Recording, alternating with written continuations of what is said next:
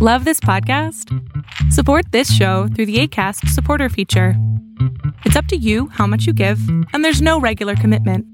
Just click the link in the show description to support now.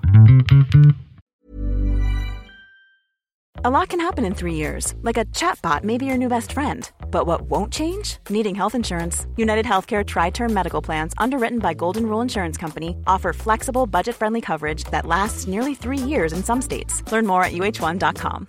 One size fits all seemed like a good idea for clothes Nice dress. Uh, it's a it's a t-shirt. until you tried it on. Same goes for your healthcare. That's why United Healthcare offers a variety of flexible, budget friendly coverage for medical, vision, dental, and more. So, whether you're between jobs, coming off a parent's plan, or even missed open enrollment, you can find the plan that fits you best. Find out more about United Healthcare coverage at uh1.com. That's uh1.com. Pues empecemos, mi querida Maribel Cerro. empecemos con este tema de los trastornos de la conducta alimentaria, que en realidad creo que es muy importante que lo, que lo platiquemos porque sí considero que no se le ha dado la importancia que se le tiene que dar a los trastornos de la conducta alimentaria, ¿no? Eh, sí he visto que está este estereotipo de persona con trastorno de la conducta alimentaria y que verdaderamente si no cumple este estereotipo, entonces no se le da el tratamiento, no se detecta y no, pues en realidad puede vivir eternamente con una mala relación con la comida y con su cuerpo y no, nunca se le dio la, la ayuda porque no estaba en los huesos en una cama a punto de morir, que es el estereotipo que tenemos de los trastornos. O la mujer en los huesos muriéndose, o la persona que vomita 25 veces al día, o la persona que tiene obesidad mórbida porque no puede parar de comer. Pero en realidad hay muchos trastornos que, no están como tan marcados con estos estereotipos y es importante que aunque no cubra todos los puntos que estaríamos buscando para catalogarlo como cierto trastorno, pues tratar de detectarlo y darle la ayuda a tiempo para que no llegue justo a ese punto de la persona en los huesos a punto de morir, ¿no? ¿O tú qué opinas, Adrián? Yo opino que se ha como romantizado muchísimo esto de los trastornos alimenticios y ahora se conoce como estar fit. Sí. Eso, eso es algo que me preocupa muchísimo. Es que se, se nos cayó TikTok, ya lo volví a levantar.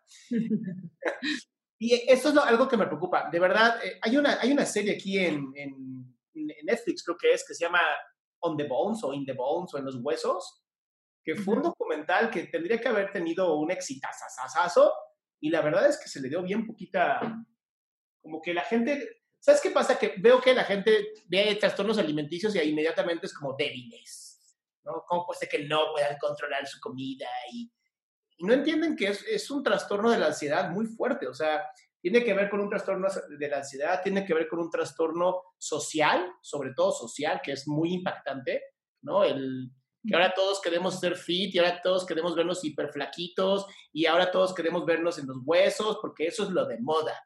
Y las modas de verdad destruyen a las personas, ¿no? Porque no siempre, no siempre es sano lo que se convierte en una moda. Claro, y de hecho lo platicábamos justo la semana pasada, ¿no? En, en, en el, no me acuerdo cuál era el tema, pero platicábamos, ah, lo del perfeccionismo y eso. Justo platicábamos cómo a lo largo de los años estas modas han cambiado y nos exigen diferentes cuerpos y nos exige cubrir diferentes estereotipos. Pero lo que es una realidad es que los trastornos siempre han estado y, y de hecho no es como que como la moda cambia entonces ya desaparecieron los trastornos, no. Yo escucho muy, muy seguido que me dice la gente, bueno, ya no debe haber tanta anorexia porque ahora está de moda estar fit. Cuando en realidad pues les aclaro, ¿no? Ok, eh, pero eso también puede ser un trastorno porque estamos hablando de ortorexia, de comer todo perfecto, todo medido, todo pesado, eh, con obsesión de tiempos, de horarios, ejercicio en exceso, etcétera, ¿no? Entonces, cuando no nos estamos relacionando sanamente con la comida, no estamos logrando aceptar nuestro cuerpo como es, no distinguimos tema emocional, hambre física, ahí yo ya considero que es un foco y ya estamos hablando de un trastorno de la conducta alimentaria. Cualquier relación que tengamos no sana con la comida ya es un trastorno en la conducta alimentaria. sin encasillarnos en los que ahorita los vamos a mencionar, pero son como los que todo el mundo conoce y por eso no se le da importancia a cualquier otra persona que no tenga una relación sana con su comida o con, o, con el cuerpo, ¿no? Sí, creo que y también es importante, ¿no? Eh, somos lo que comemos, esto es bien importante.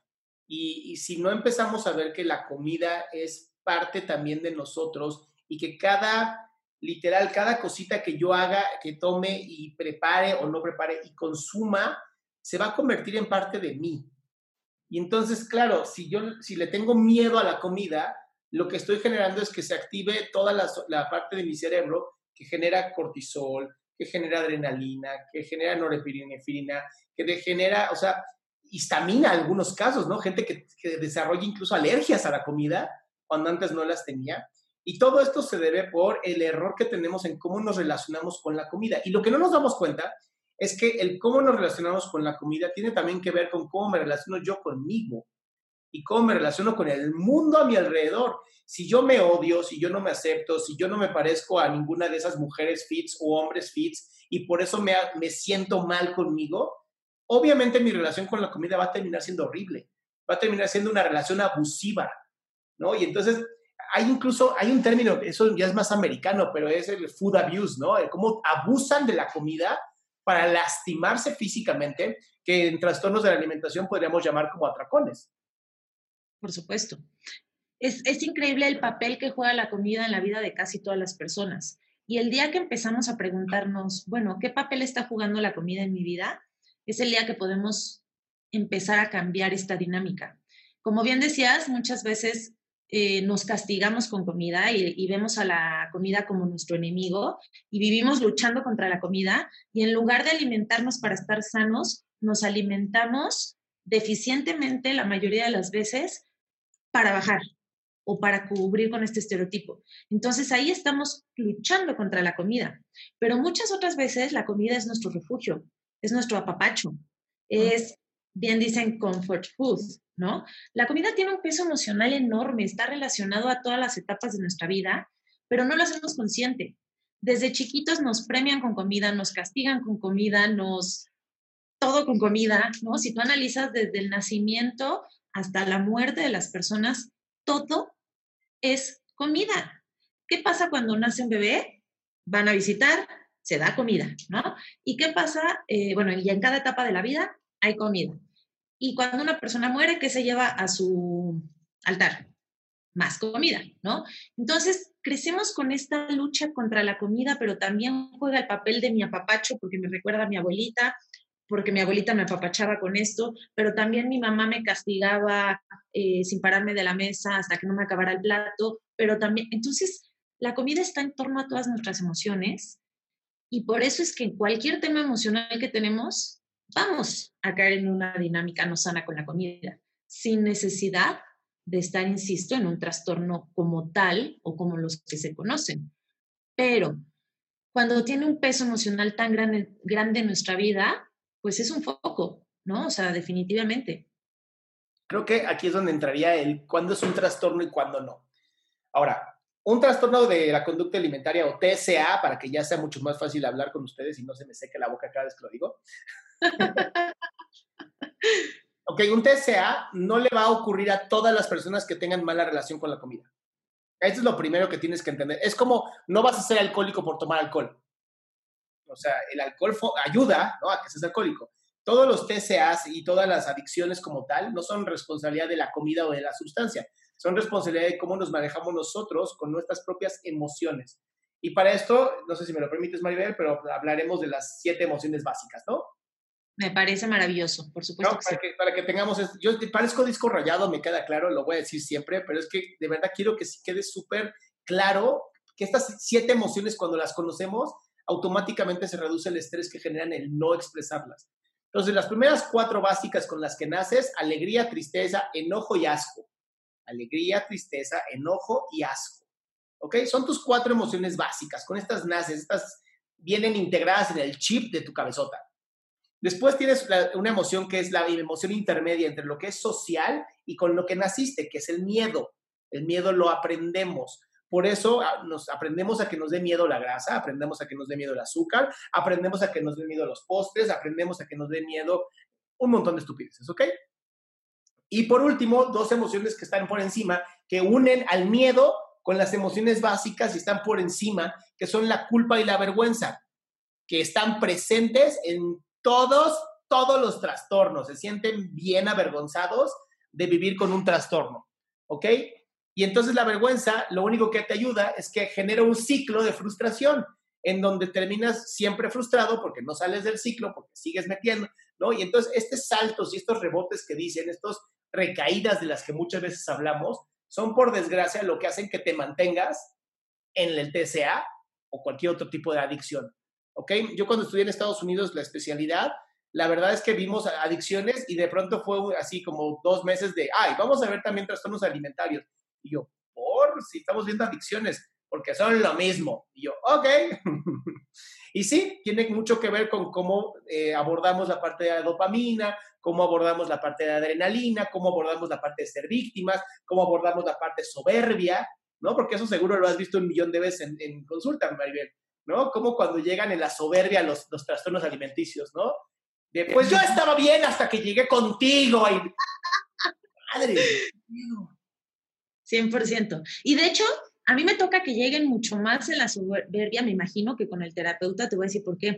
Porque a mí me verdaderamente odian en el proceso, porque soy la que se mete con la comida. Entonces van con su terapeuta y medio los calma tantito, los apapache y de repente llegan con Maribel que les dice que van a comer o no van a comer, o que esto o que lo otro. Entonces, por supuesto que estoy más que empapada de esa soberbia que me mencionas y vivo constantemente con esos ataques, pero obviamente entiendo que viene desde la enfermedad y que es el mismo proceso que el adicto a alguna sustancia o que el, la persona que consume alcohol, ¿no? O sea, en realidad ese es el punto clave aquí, entender que la comida es como la puntita del iceberg. El quererse ver delgadas o no delgadas es la puntita del iceberg, pero debajo hay un tema emocional muy profundo.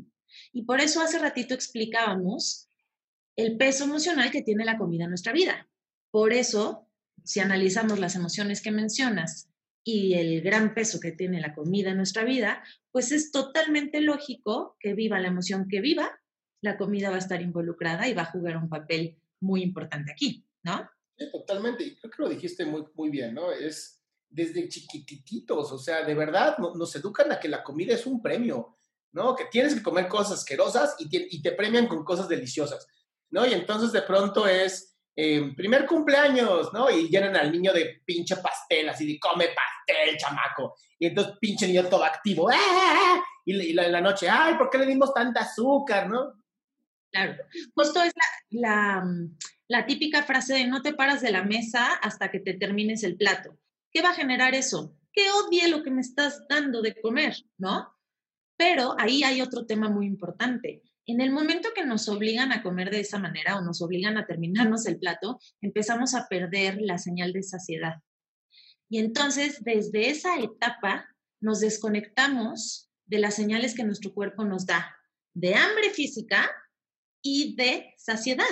Por eso no sabemos bien cómo se siente tener hambre y no sabemos hasta qué punto comer, ¿no? Estamos acostumbrados a comer hasta que ya no puedes comer más en realidad. Y ese no es el punto. Cuando hablamos de los niveles de saciedad, buscamos que se coma hasta el nivel 5, donde todavía en realidad podrías seguir comiendo, pero conoces tu cuerpo y sabes que en ese momento vas a parar.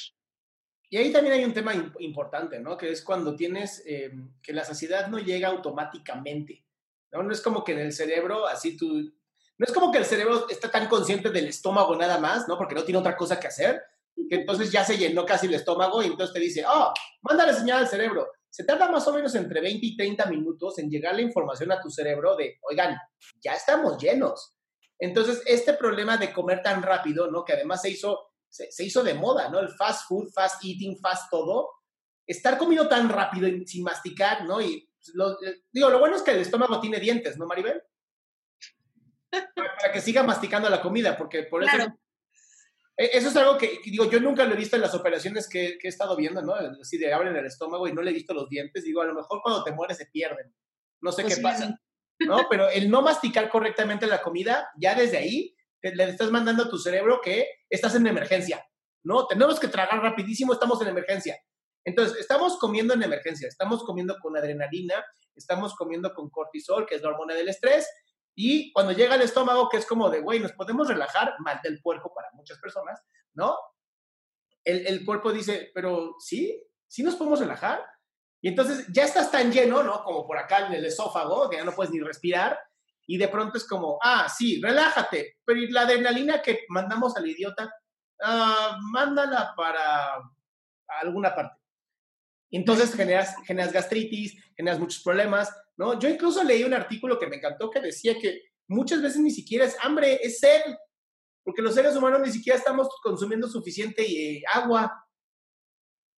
La gran mayoría de las veces, yo siempre le recomiendo a mis pacientes que primero tomen agua y se aseguren de que no sea sed, porque la gran mayoría de las veces confundimos hambre con sed.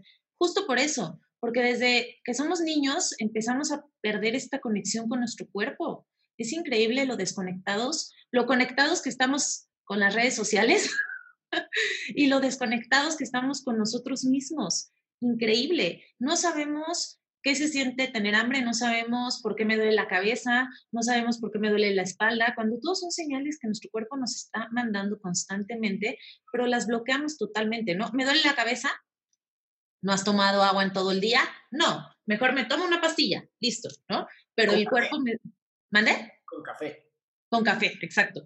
Entonces, estamos tan desconectados justo por lo que mencionabas de vivir corriendo. Estamos en el correr, correr, correr, correr. Bueno, ahorita la vida nos ha bajado un poquito esa intensidad y hemos estado un poquito menos em, como corriendo, pero en realidad comemos en el coche corriendo de un lado a otro sin disfrutar los alimentos, desconectados totalmente de nosotros, de qué queremos, de qué no queremos, cómo nos sentimos, verdaderamente tengo hambre o como porque dice que tengo que comer a las 3. ¿Qué está pasando, no? Em, ya es momento de cenar. Si no tengo hambre, ¿por qué me voy a obligar a cenar? O sea, tenemos que conectarnos otra vez con nuestro cuerpo y eso es definitivamente fundamental. Y es mucho de lo que yo considero em, de los puntos más importantes cuando trabajamos con un TCA. El que regrese la persona, podemos hablar en femenino porque 9 de 10 casos con un TCA son mujeres, entonces, en que regrese la mujer a conectarse con su cuerpo, a cómo se siente, a qué necesita, qué le está pidiendo su cuerpo, ¿no? O sea, si no estamos conectados con nuestro cuerpo, no vamos a conseguir mucho que digamos. Totalmente. Ahora, a mí se me gustaría que les especifiquemos en el DSM5 cuáles son los TCAs, ¿no? Porque de pronto eh, se empiezan a crear algunos nuevos que yo no conocía. Y entonces, em, creo, que, creo que es importante especificarlo, ¿no? El DSM-5 para todas las personas que tal vez no son psicólogos y no quieran serlo, y está bien, ¿no? Sean psicólogos, por favor. Este, es todo este manual que usan los psiquiatras y usamos los psicólogos para poder eh, diagnosticar de la manera más estadística, ¿ok? No significa que esté bien, no significa que siempre sea correcto, pero en su gran mayoría le pegan perfecto, ¿va? Ahora, si lees el DSM-5, por alguna razón apareces en todos los trastornos, entonces no lo leas a menos que tengas un entrenamiento, ¿va? No te vayas a meter allá. Este en todos. Sí, literal, aparece en todos. Dios mío. Sí, qué triste. Pero bueno, Maribel, entonces, ¿cuáles son los eh, que están ya detectados como estos son los que nosotros trabajamos? Ok, perfecto. Eh, vamos a hablar de la anorexia. La anorexia es este trastorno que se caracteriza por comer mucho menos de lo que nuestro cuerpo necesita, tener grandes pérdidas de peso en poco tiempo. Em, en caso de mujeres, llegan a perder la menstruación, obviamente, por esta gran pérdida de peso en poco tiempo. y hay dos tipos de anorexia. Soy anoréxico. No tengo... ¿Eres anoréxico? Sí. No tengo menstruación desde hace 39 años. Ojo, ojo, ve a checar eso. Chécalo, no lo dejes pasar. Ah, perdón, perdón, perdón. Era para que se relajara un poco el ambiente. Existen dos tipos de, anorexia. Podemos hablar de la anorexia que, se conoce siempre, que es la restrictiva, donde casi no se come. Eh, estamos hablando de a lo mejor 100 calorías al día, quizás. Y está la anorexia purgativa. Son personas que tienen anorexia y cuando llegan a comer, Ojo, creen que tienen un atracón, ahorita más adelante hablamos del atracón, pero hay dos tipos de atracón, el que sí es real y el que la persona percibe como atracón. Entonces, en el caso de las personas con anorexia, es atracón percibido, o sea, ella cree que tuvo un atracón porque se comió una manzana y entonces, ¿qué va a pasar? va a buscar un método compensatorio, pero eso no es bulimia, según el DSM, ¿no? O sea, eso se cataloga como anorexia. Me comí una manzana porque no aguanté más, para mí eso fue un atracón y voy y busco mi método compensatorio y regreso a mis dietas restrictivas de no comer prácticamente nada. En el proceso de anorexia se van quitando los alimentos poco a poco. Por eso digo que no tenemos que llegar al punto de ver a la persona en los huesos a punto de morir. Si empiezan a quitar los carbohidratos, que porque son malos, ¿no? Y después se van las grasas, que porque vi por ahí que son malas, y entonces van generando esta fobia a ciertos grupos de alimentos hasta que terminan consumiendo tres, cuatro alimentos al día que son los que les dan tranquilidad. Y literalmente se vuelve una manera de comer súper, o sea, súper compulsiva porque solo comen tres, cuatro cosas y es lo que les da tranquilidad. Y cuando tienen mucha hambre son capaces, si el queso panela está dentro de los alimentos que le dan tranquilidad, puede ser el atracón con queso panela, porque ya no aguantaron más, se comieron un kilo de queso panela y entonces se sienten muy culpables, aunque hablando de calorías ni siquiera se van a pasar de las calorías del día, se sienten muy culpables y van y buscan el método compensatorio. ¿Ok? Entonces, esa sería la anorexia. Por otro lado, tenemos eh, otro trastorno que sería bulimia. Bulimia. La bulimia es un proceso donde hay pérdida de control de los alimentos, o sea, un atracón. ¿Qué quiere decir un atracón? mucha cantidad de alimento en poco tiempo y lo más importante cuando hablamos de atracón, el alimento me controla a mí. Pierdo con, totalmente el control sobre el alimento. Es esta situación en la que de repente me doy cuenta y ya me comí una bolsa de papas y no tengo ni idea en qué momento pasó, porque me desconecté totalmente del presente y el alimento me dominó. ¿Qué pasa con la bulimia? Que después del atracón llega la culpa. ¿Y qué hace la culpa? que busquemos un método compensatorio. ¿Ok? Ojo, hay personas con bulimia que nunca han vomitado. Y ese es un gran error que existe. La gente piensa que solo si vomitas tienes bulimia, pero hay muchos métodos compensatorios. Está el vómito, que es como el más conocido, está el uso excesivo de laxantes, está el ejercicio en exceso, yo me permito comer o me doy mi atracón y después hago seis horas de ejercicio sin parar o me paso toda la noche haciendo abdominales y ese es mi método compensatorio. Está hacer dietas súper restrictivas, es la historia de la gran mayoría, ¿no? Del lunes a viernes se matan de hambre y sábado y domingo atracones todo el fin de semana. Sienten tanta culpa el domingo en la noche que empiezan el lunes otra vez con una dieta súper restrictiva y así viven constantemente. Y en realidad nunca han vomitado y por eso piensan que no hay un problema, ¿no? Pero pues sí, definitivamente hay un problema muy grande porque no se están relacionando sanamente. Ahora, ¿es más fácil físicamente detectar anorexia que bulimia? Sí. La anorexia, la gran mayoría de las veces, no todas, y vamos a romper con ese estereotipo, pero la gran mayoría sí tienen un peso muy delgado. De hecho, está en los puntos que se tienen que cubrir para caer en ese diagnóstico. Las personas con bulimia suelen incluso tener sobrepeso. Es muy difícil detectar una persona con bulimia, muy difícil. La gran mayoría de los casos se detectan casi casi en el dentista y solo si su método compensatorio es el vómito, porque el dentista se da cuenta que tiene ya todos los dientes quemados. O van al gastroenterólogo porque tienen ya destrozado el esófago de tanto estar vomitando. O eh, por tantos laxantes, van al gastro y ya no tienen vellosidades en el intestino, ¿no? Las vellosidades son esos pelitos que absorben todo lo que comemos que están en el intestino. Entonces, es muy difícil o mucho más difícil detectar la bulimia que la anorexia, definitivamente. Por otro lado, tenemos el comedor por atracón.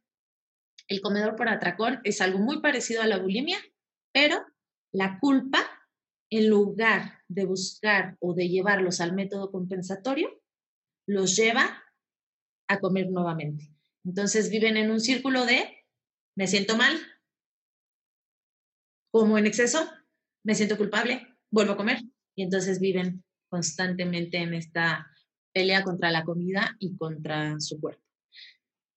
La gran mayoría de las personas con obesidad tienen trastorno por atracón, pues podríamos decir que la gran mayoría tienen una mala relación con la comida, pero quizás no el trastorno por atracón específicamente. Después tenemos otro rubro que se llama trastornos de la conducta alimentaria no especificados, oh, donde entra todo lo que estamos platicando. Básicamente, cualquier relación que no sea sana con la comida o con tu cuerpo, ojo, es un foco. Si vives luchando contra tu cuerpo, aguas. Si vives luchando contra la comida y en vez de comer por estar sano, comes por no engordar o comes por, etcétera, ojo, ahí ya estamos hablando de un punto muy preocupante. ¿Ok? Y por último tenemos el pica, que ese a ti te encanta. el pica se, se ve muchísimo en embarazadas y se ve mucho en personas con anemia. Es esta conducta de comer cosas que nos, nos nutren, que no son alimentos, comer tierra, comer pared, comer gis, etcétera. Y yo lo veo mucho, ¿sabes?, en, en pacientes también con anorexia, porque buscan comer estas cosas que no tienen calorías para bajar la ansiedad por comer, como hielos, como tierra, como papel, como algodón, y sentir que están comiendo, bajar la ansiedad y no engordar, básicamente. Entonces, no es bajar la ansiedad, es bajar el hambre, Maribel. Bueno, por supuesto, claro. El tema aquí con la anorexia, y se ha visto, es increíble cómo logran bloquear por completo la señal de hambre física de su sistema. O sea, verdaderamente llega un punto que es tan fuerte la enfermedad y la obsesión que no, no, llegan a sentir hambre. Están perdidas eh, y no hay conexión alguna entre su cuerpo y hambre física. O sea, es tan fuerte esta obsesión y esta enfermedad que lo bloquean totalmente y es, es, impactante. A mí sí me impacta esa parte. les voy a explicar por qué sucede esto. Escúchenme, mis pequeños, reúnanse aquí bajo mi regazo. no, la realidad es que el cerebro no, no, tiene la capacidad de detectar dos cosas al mismo tiempo. ¿Ok? Entonces, si a mí me está doliendo tanto físicamente el verme como me vea, el creer una cosa, y es tanto el dolor emocional que estoy sintiendo, que esa es la razón por la cual no hay un dolor físico, del, o sea, existe el dolor físico del, del hambre, pero es más el dolor que, eh, que, sustituye el dolor físico y no le permite al cerebro registrarlo. Recuerden que, digo, aunque el cerebro esté increíble, tiene la capacidad de registrar muy poco consciente, y eso es lo importante. La palabra aquí es consciente. Entonces, si yo estoy constantemente pensando en que me veo fea, que me veo gorda, que ayer comí un plástico y entonces seguro tuvo una caloría y entonces esa caloría va a hacer que yo engorde como palomita, ¿no? Y todas esas cosas que dicen, yo escuchaba frases horribles como encerdé en vez de engordé, ¿no? Y esas frases que dices, no te digas tan horrible, automáticamente es más el dolor emocional que el dolor físico que puede generar el hambre. Por supuesto. Yo honestamente no he visto personas que se hablen tan feo como una persona con un trastorno de la conducta alimentaria. Es increíble escuchar cómo, cómo se hablan, cómo se tratan, eh, las cosas que se dicen. Es que cómo no se van a sentir mal si desde que abren los ojos hasta que los cierran no hacen más que tratarse terrible, humillarse, pisotearse, ¿no? Es, es, es muy duro ver ese proceso. Es muy fuerte cómo podemos ser nuestros peores enemigos, sin duda alguna. y... No sé, Maribel, ¿por qué no lo han catalogado como un, en vez de como trastorno de la conducta alimentaria? Yo no sé por qué no está puesto como trastorno esquizofrénico, ¿eh? Yo creo que ya es una psicosis.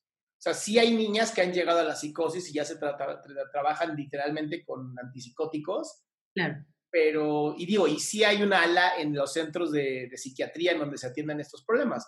Claro. Pero ya el nivel, como dices tú, ya el nivel que se hablan, que se observan, ¿no? Porque ni siquiera se ven como son, y lo que se llegan a decir, sí está como de, ok, si esto parece una esquizofrenia, parece que no se habla a la persona que conocías. Ahora, si nos están viendo papás y mamás que están así como de, oye, mi hija puede estar pasando por algo así, yo sí les diría algo que, me, que a mí me sorprende mucho, pero es parte de la, de la enfermedad eh, familiar, que es, em, tenemos algo que es negación. ¿no? Nuestras hijas, y en eh, uno de cada diez es un hijo, si empiezan a bajar mucho de peso, tenemos que tener muy claro el por qué, ¿no? No es como de, ay, se ve más bonita o se ve, no, no, no, no, aguas. en cuanto nos empecemos a relacionar diferente con nuestros hijos, con nuestras parejas, con que no nos importe físicamente cómo se ve, y me refiero a si enflacó o engordó, o sea, eso realmente qué importa, ¿no? no ni afecta ni mejora ni nada a tu vida diaria, ¿no? En cuanto dejamos de enfocarnos en eso y empezamos a ver a nuestros, a nuestros hijos en este caso, Si yo empiezo a ver que mi hija, ¿no? Se empieza a cubrir más, porque además lo primero que hacen es eso. Inconscientemente en la adolescencia se empiezan a cubrir con ropas más holgadas para que no se vea que algo está pasando. Entonces, obviamente, papá no va a llegar a quitarle la ropa, ve qué estás haciendo, niña, ¿no? Porque pues, abuso sexual. Este, pero sí, mamá tiene que estar muy, muy clara en lo que está pasando. Mamá sí tiene que estar así de, vamos, a ver, este, desnúdate mi vida, quiero verte, ¿no? Y si ven que ya bajó mucho, es súper preocupante. Ahora, habíamos visto tú y yo unos estudios muy interesantes, ¿no, Maribel? Sobre abuso sexual y, y obesidad. Sí, por supuesto. La gran relación que existe entre, no me acuerdo los porcentajes, entonces mejor no los voy a mencionar. 30, yo sí me acuerdo, 30%. 30%. Eh, para no malinformar, digo yo, ¿no? Pero se ha visto que existe una enorme relación entre obesidad y abuso, no solo sexual, sino abuso infantil o abuso a lo largo de tu vida con las personas que pasan por obesidad. ¿Por qué? Porque el peso y la comida juegan un papel fundamental en la vida, ¿no? El peso es como mi barrera para que nadie se vuelva a acercar a mí y nadie vuelva a usar de mí. Y la comida es mi apapacho, es mi abrazo, es el momento en el que logro anestesiar mientras estoy comiendo todo este dolor con el que vivo y todo este dolor por el que he pasado. Pero no me acordaba que era el 30%. por eso no quería malinformar al respecto. Es altísimo, es un 30%. Bueno, está en 28 y tantos, pero para mí es 30 ya. Este, yo dentro de la psicoterapia, en los casos que yo sí he atendido, hay, la verdad es que en la gran mayoría hay abuso sexual de algún tipo en la gran mayoría de un trastorno alimenticio hay abuso sexual de algún tipo, de alguna persona. Lo, lo quiero volver a repetir por, la gente que a lo mejor no escuchó al inicio de la plática. Em, el llevarte mal en relación con tu comida, el que no te lleves bien con la comida, que no manejes bien tus emociones, no automáticamente te lleva a un trastorno alimenticio, ¿ok? Pero sí lo acelera, o sea, sí facilita que uno de estos se pueda ingresar en tu vida y una vez que estás dentro de un trastorno alimenticio, te tengo una mala noticia, no hay cura. Hay control. Toda la vida puedes tenerlo controlado, pero siempre vas a tener un problema de eh, trastorno alimenticio, como tal. Claro, porque es una enfermedad emocional en realidad, entonces se vive trabajando igual que el adicto o el alcohólico solo por hoy y cada día vives de recuperación. Pero en realidad es una enfermedad emocional. Cualquier momento vulnerable en tu vida está susceptible a recaer a esta conducta que en su momento considerabas te ayudaba y era algo funcional en tu vida, ¿no? Y con eso te apapachabas, te castigabas, lo que tú quieras. El día que entiendes eso, entonces, bueno, es mucho más fácil llevar el resto de tu vida aplicando el solo por hoy. Totalmente. Me gustaría que regresáramos un poquito a los focos para detectar este tipo de situaciones, porque estoy segura que cuando se detectan a tiempo, es mucho más fácil trabajar y avanzar que si esperamos a que la persona termine hospitalizada, ¿no? Y sí hay muchos focos, muchísimos focos que podemos ir viendo, pero no le ponemos atención porque pensamos que es una broma o porque pensamos que es un berrinche, etcétera, ¿no? Es de la edad, cositas así. Entonces, como bien mencionabas, cuando empieza a bajar mucho de peso o cuando empieza a subir mucho de peso, ¿no? Porque si estamos hablando de, de bulimia o de comedor por atracón, pues en realidad no va a estar bajando. Porque, insisto, la bulimia no controla el peso. La bulimia, el método compensatorio es para quitarse la culpa por el atracón que tuvieron, pero en realidad con la bulimia no hay pérdida de peso. Son personas que suelen tener sobrepeso y que incluso adaptan a su cuerpo a que desde la boca empiecen a absorber los nutrientes de tanto estar vomitando. Entonces, no, no funciona en realidad a largo plazo el estar vomitando o utilizando laxantes para eliminar las calorías, ¿no? Entonces, si tú detectas que la persona está bajando mucho de peso o subiendo mucho de peso y aparte le da mucha importancia a ese punto, o sea, critica mucho el peso de otras personas, critica mucho su peso, habla constantemente que está subiendo mucho el peso, que se ve muy mal, eh, te das cuenta que evita tomarse fotos o si va a haber una foto en grupo, es la persona que siempre se pone atrás para esconderse. O sea, cuando detectas que está incómoda esa persona con su cuerpo o cómo se ve, es un foquito. Insisto, no necesariamente ya porque hizo eso, entonces ya tiene un trastorno y la vamos a llevar a internar. No, pero ya es un foquito y tenemos que poner un poco más de atención te das cuenta que, como bien decías, cambia la manera de vestir.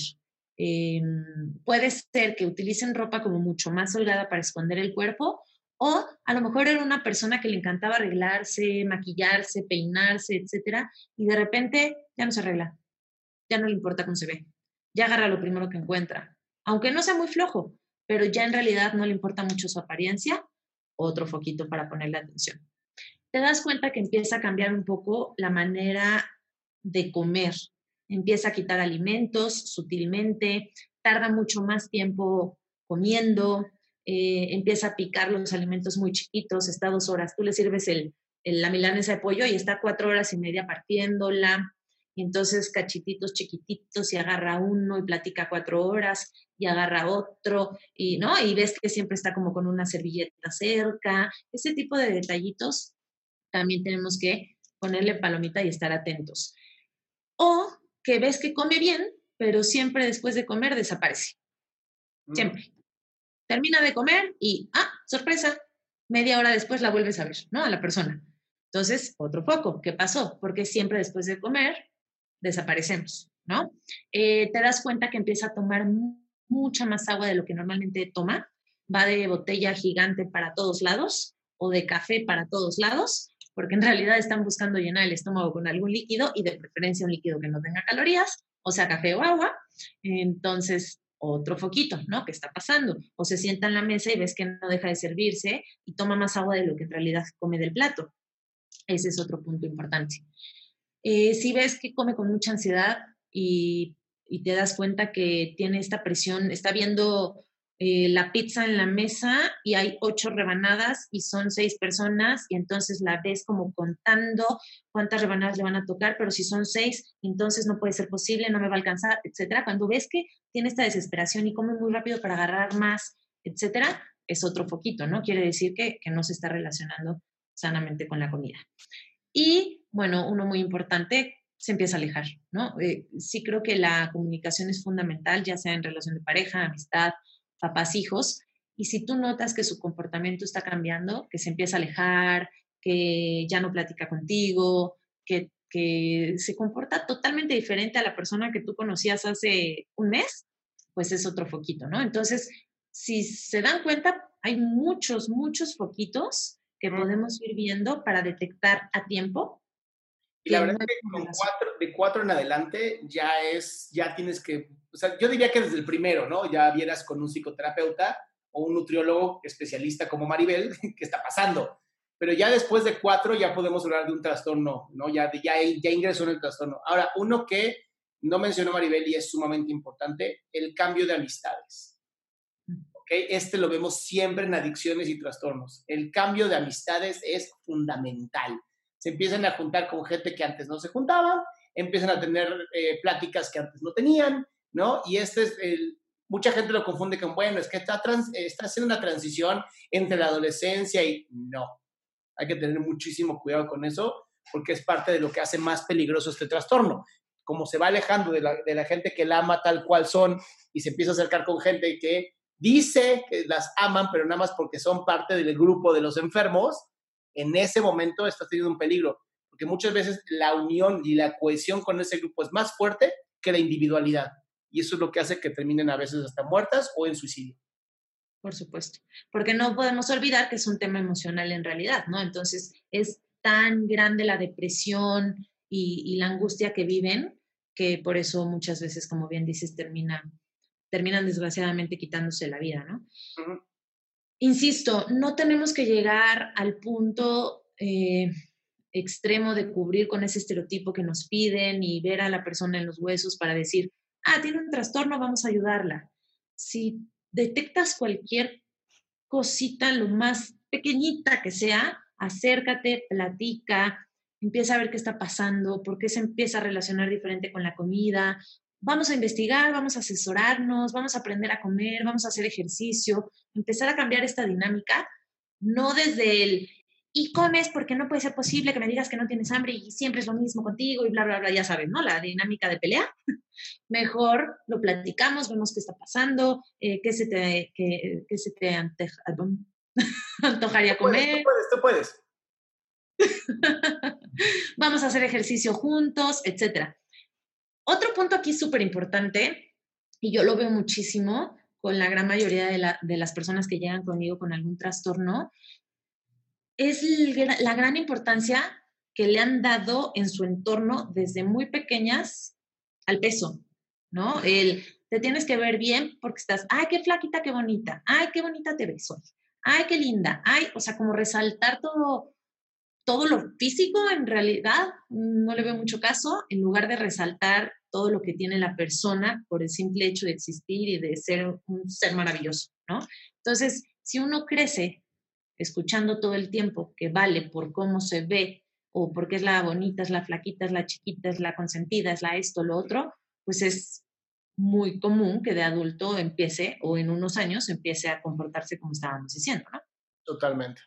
Pues bien, entonces eh, les queremos comentar que tenemos un grupo eh, de apoyo, de red, literal es una red de apoyo psicológica y nutricional para todas aquellas personas que quieran empezar un verdadero cambio en su vida, ¿ok? Esto es bien importante, que quieran hacer un cambio, que digan, sí, sí queremos hacer un cambio y ya quiero quitarme estas mala relación con la comida. Eh, puedes eh, conocer toda la información en adriansalama.com, en eventos próximos, ahí viene el taller y el curso, y ahí viene cómo pedirnos información. ¿no? Porque es a través de un correo y bla, bla, bla. Tiene un costo de 800 pesos al mes para todas las personas que quieran entrar a este grupo. Solo aceptamos a 20 personas, ¿no? Quede muy claro, Maribel. El primer grupo ya se llenó, entonces el que sigue es este que estamos armando. Y me gustaría que contestáramos preguntas, Maribel. Por supuesto, justo te iba, mira, es que estamos tú y yo tan conectados, es una cosa impresionante. Exactamente. Mira, la primera pregunta dice, ay, no sé qué pasó ahí, unas cositas. Ya. Dice, estoy comiendo, me da mucho asco la comida y la mayoría de veces no tengo hambre. Esa ya la contestamos. Fue cuando, cuando le recomendé que, que checáramos bien estas diferencias entre emocional? hambre emocional, si hay algún tema emocional por ahí que le provoque eso, etcétera. Ah, perdón. Con lo de ya los dulces ya dijimos. Dice, ¿por qué cuando como muy rico y sin problemas después me entra la angustia de haberme comido lo que comí? Porque entonces en realidad no comió muy rico y sin angustias, comió desde un punto emocional. La gran diferencia, bueno, una de las grandes diferencias entre hambre física y emocional justo es esa. Cuando tú comes por hambre física y disfrutas los alimentos conscientemente desde todos tus sentidos, etcétera, no va a haber culpa jamás. Si tú después de comer sientes culpa, comiste desde un punto emocional, el que sea, desde la tristeza, angustia, preocupación, miedo, etcétera, y por eso hay culpa después. Entonces, y en, psicoterapia podríamos decir que tienes algo que se llama fracaso ante el éxito. Ya habías disfrutado, ya le habías pasado bien, ¿a qué diablos regresas a hacerte mierda? Ya esa comida que te pudo haber hecho bien, ya tu cerebro la está mandando como, ah, no, espérate, lo que comimos es malo. Mándalo como algo negativo. Tengo un paciente que me encanta, siempre dice, no, Maribel, es que yo ya si me lo comí lo disfruto, porque comer con culpa engorda más. digo, efectivamente. Es verdad, tiene toda la razón. Dice, mi hija de nueve años come muy poco y dice que no quiere más porque no se quiere sentir muy llena. Es delgada ya su complexión. Qué bendición que tenga esa capacidad. Habría que preguntar, ¿no? Exacto. Habría que preguntarle cómo sabe cuáles son los niveles de saciedad, qué es sentirse muy llena, cómo siente hambre física, etcétera. Si está conectada con su cuerpo y en realidad come hasta el punto de llegar a una saciedad 5 o 6 quedar satisfecha sin necesidad de estar llena, está increíble, felicidades y ojalá nunca lo pierda. Pero si platicando con ella te empiezas a dar cuenta que no es así y que cada vez come menos y que empieza a tener miedo a ciertos alimentos y que empieza a tomar más agua en el momento de comida, etcétera, ojo, porque entonces en realidad no es por no sentirse llena, sino porque está bajando la cantidad de alimentos por un tema físico. Dice Emanuel, ¿cómo podemos dejar de comer en exceso comida chatarra? Con conciencia, simplemente. Hay que ser conscientes de lo que estamos comiendo, ponte a leer de qué está hecha tu comida chatarra, ¿no? Y vela masticando con la conciencia de, mmm, estoy comiendo MSGH y amarillo 17 y no sé qué, y poco a poco tu mismo cuerpo te va a decir, si mejor no comemos estas porquerías, amigo. Claro, lo, lo más importante es estar conscientes y comer desde todos los sentidos. Empezar a escuchar nuestro cuerpo y disfrutar los alimentos y la gran mayoría de las veces te vas a dar cuenta que no estás comiendo esa comida chatarra disfrutándola en realidad, sino llenando algo emocional por ahí. Exactamente, lo dijiste muy bien, es comida emocional. Em, la frase eh, somos lo que comemos me causa mucho estrés y le, voy a, y le voy a agregar, somos también cómo comemos. Y lo que pensamos y lo que hacemos. Exacto, entonces, qué bueno que tengas estrés, hay que trabajarlo, ¿no? Para que cada vez que comas sea desde el amor que sientes hacia ti. Um, me cuido, espérame, estoy leyendo cuáles son como preguntas. Sí, tú lee tranquilamente. Um, aquí ya están recomendando. Qué lindas que se empezaron a recomendar y ayudar aquí entre todos. No sabía que comer, no sabía que comer rápido era malo. Sí, es bastante malo. Porque no le, das chance, no le das chance a tu cuerpo de entender qué diablos quiere.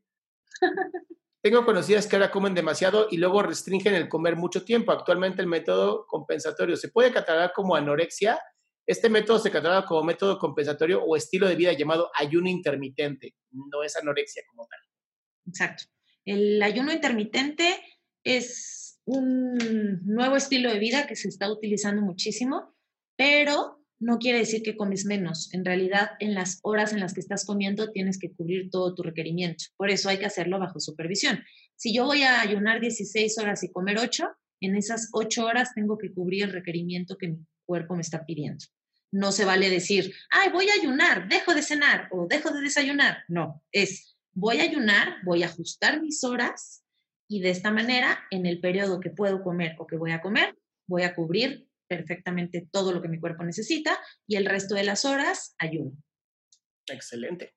Luis dice, Luis Carvajal, ¿qué onda con el psicólogo? Hace comentarios como que para quedar bien o no sé. No sé si soy el único que nota eso. Comentarios fuera de lugar. Ah, perdón, Maribel, no sabía que estaba cagándola contigo.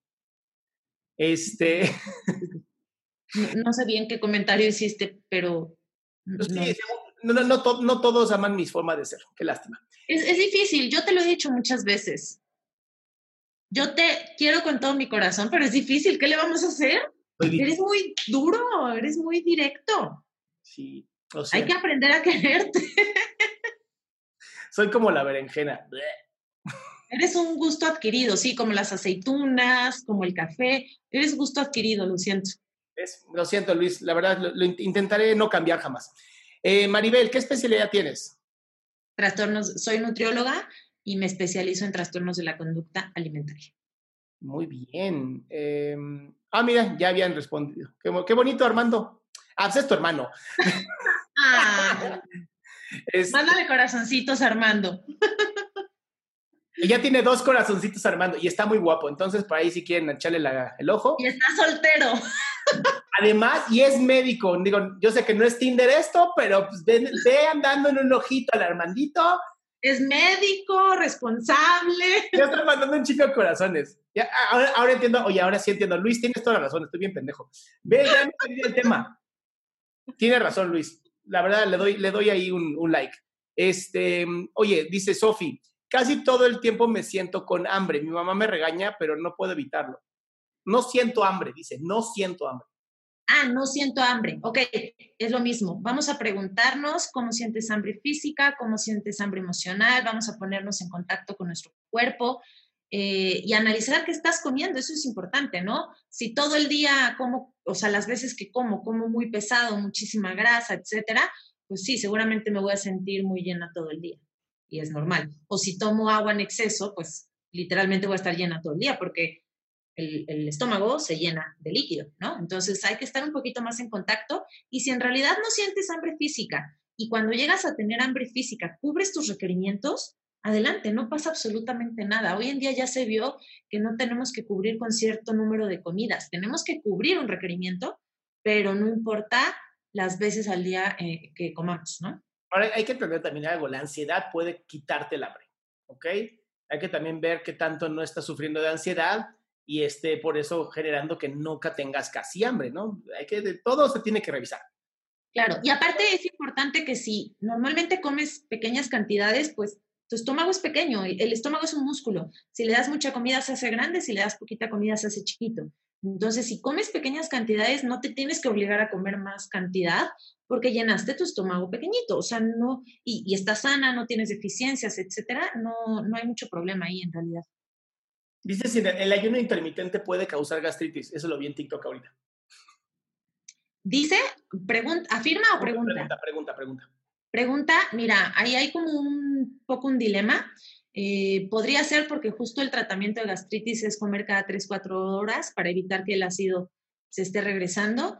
Yo sí te puedo decir que he visto gente con gastritis que hace el ayuno y le va de maravilla y no vuelve a tener gastritis, y gente con gastritis que hace el ayuno y se la pasa pésimo. Hay como un poco de, dilema ahí porque justo es, estamos diciendo que ya no importa cuántas veces al día comas, pero en gastritis les pedimos que sean cada 3-4 horas. Entonces, hay un poquito de dilema ahí. Para Xianya, si una persona tiene trastorno alimenticio y trastorno personal, ¿se tratan al mismo tiempo? Sí. Normalmente los trastornos de alimentos se tratan con otros tipos de trastornos, como la ansiedad generalizada, que es el más común que está ahí, y la depresión, que también se, se encuentra muy seguido. Um, dice, mm, mm, mm, ¿cuáles son los factores de predisposición a la anorexia y bulimia? Está muy bueno, Luis. Muchas gracias, Luis. Está buenísima porque en realidad hay tantos estudios y han investigado tanto y en realidad se sabe tan poco. Mira, creo que los más importantes, ¿no? Que sean mujeres, porque afecta a 9 de cada 10. Que tengan un problema de ansiedad, o sea, que sientan ansiedad por su físico. que sientan ansiedad por la comida, o sea, que ver comida les genera ansiedad. En muchísimos casos que haya habido un abuso sexual. Esto también es bien importante. Este, y que sean hipersensibles. Este casi no lo hablamos, pero también es muy importante.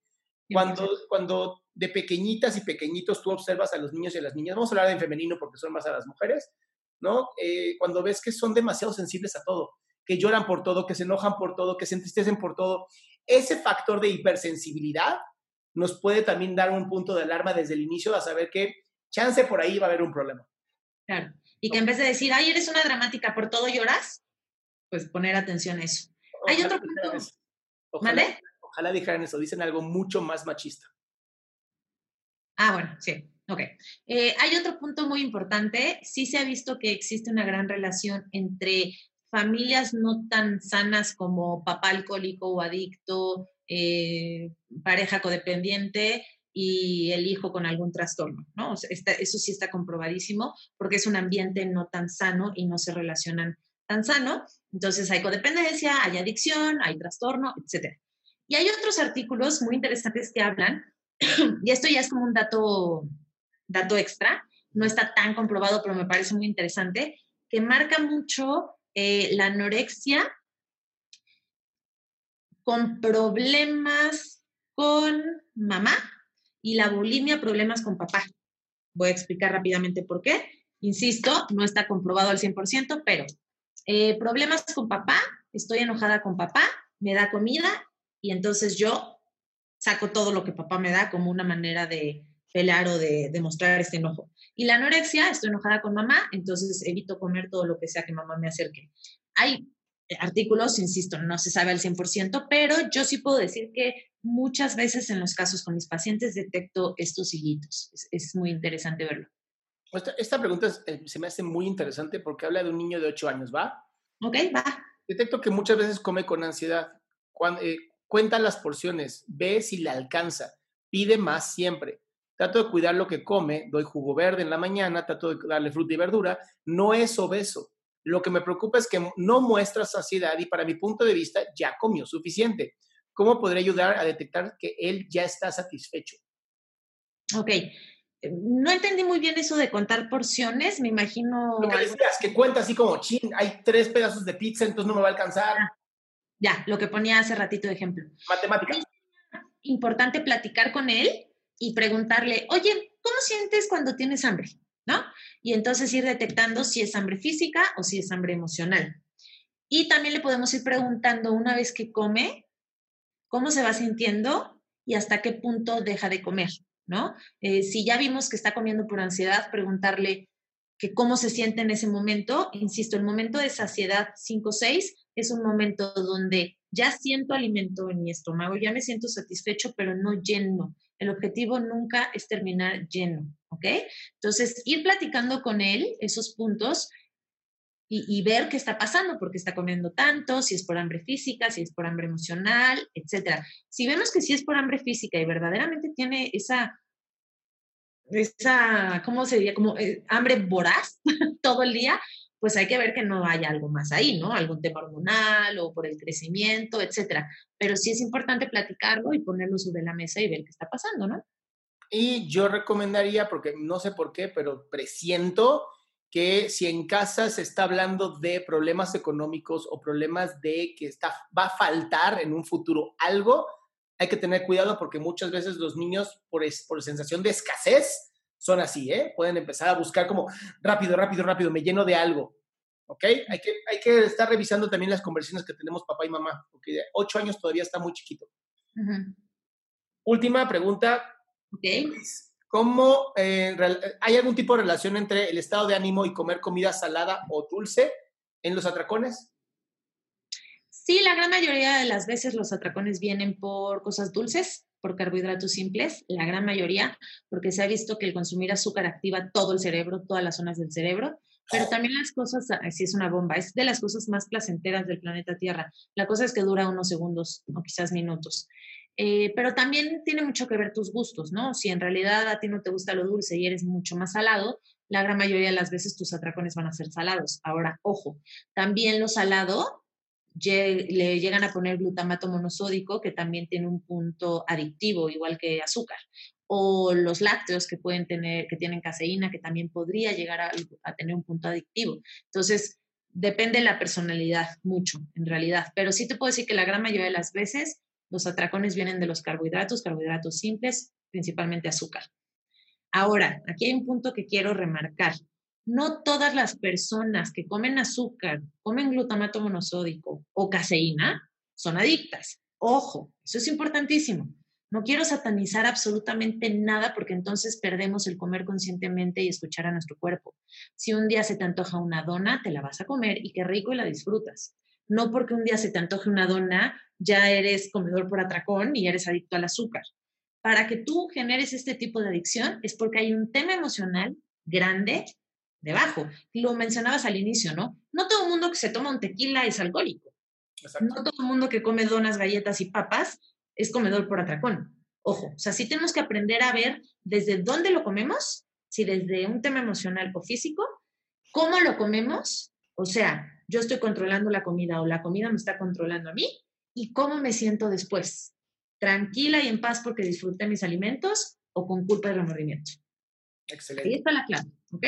Maribel, próximo sábado a las 5 de la tarde, ¿podrías dar conmigo una webinar sobre eh, hambre emocional y hambre física? Oh, claro que sí, otra vez queremos hablar de ese tema, sin duda alguna. Es que justo hay una pregunta, ¿no? María, eh, te vamos a contestar tu pregunta el próximo sábado. Próximo sábado no me refiero a mañana, me refiero hasta la siguiente semana, por favor, para que todos entiendan. Ah, 27. Ah, 27 de junio. No, 28, ¿no? 27 de junio. Y fíjate que el 27 de junio es el cumpleaños del doctor que puso hace ratito por ahí. Entonces, ese día no se puede la... Pero puede ser el próximo viernes, ¿te parece? ¿Mandé? ¿El viernes? No puedo el viernes. Ah, bueno. No puedo. Puedo, puedo el sábado en la mañana. Bueno, nos ponemos de acuerdo y les anunciamos cuándo, ¿no? Vale, les anunciamos cuándo porque pues es el cumpleaños del guapo, entonces no vamos a poder este. Es el cumpleaños del doctor guapo y pues imagínense, tenemos que, de por sí le va a tocar en, en, la casa guardado. Me tocó a mí también así, que se aguante como macho. bueno, chicas y chicos, de verdad muchas gracias por esta oportunidad de haberles dado esta plática sobre trastornos alimenticios. Espero que les haya quedado claro, que hayan tenido más información, porque la información es poder cuando se pone en acción. ¿Ok? Si tienes algún tipo de trastorno o lo que sea y te quieres poner en contacto con Maribel, su correo es maribelcerro con c arroba hotmail. También si quieren información del taller increíble que estamos haciendo, igual mandan correo y les contestamos con toda la información para que, pues si se quieren inscribir, entren de una vez antes de que se cierre el siguiente grupo. Y por último, si quieres saber más información del taller, que lo tenemos ya en página web, está en adriansalama.com. Pásenla muy bonito y esta información seguro la subimos a YouTube más adelante, pero bueno, esténse al pendiente mejor de lo que estamos haciendo Maribel y yo. Los queremos muchísimo. Gracias, Maribel. Bye, muchas gracias por escucharnos. Bye, bye.